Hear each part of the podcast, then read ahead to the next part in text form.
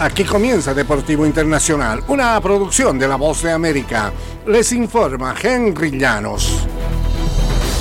En el baloncesto de la NBA, Giannis Antetokounmpo terminó con 32 puntos y 11 rebotes para comandar a los Bucks de Milwaukee en una victoria por 133-129 sobre los Bulls de Chicago en tiempo extra el lunes por la noche.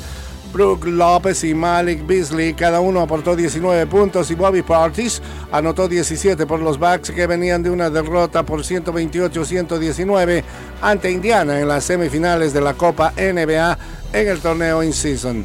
DeMar DeRozan acabó con 41 puntos y Kobe White anotó 33 por Chicago que había ganado cuatro consecutivos.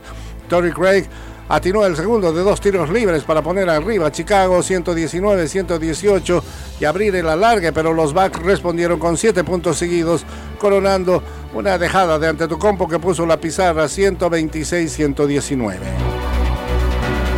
En el fútbol americano de la NFL, el novato Will Lewis lanzó la mayor cantidad de yardas en su carrera con 327 y dirigió dos series ofensivas de anotación en cuatro minutos y medio y los Titans de Tennessee remontaron para sorprender 28-27 a Miami el lunes por la noche, bajando a los Dolphins de lo más alto de la serie.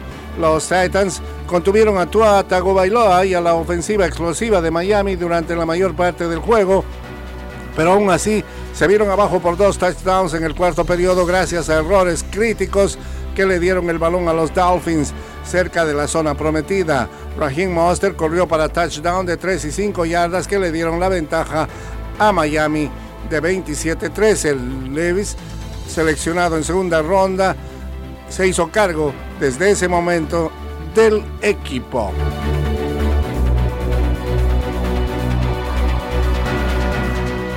Y todos los partidos de la primera división del fútbol griego se jugarán sin aficionados durante los próximos dos meses, la más reciente medida que busca frenar la violencia por parte de grupos aficionados y luego que una reyerta la semana pasada dejó un agente de policía con heridas que le tienen al borde de la muerte.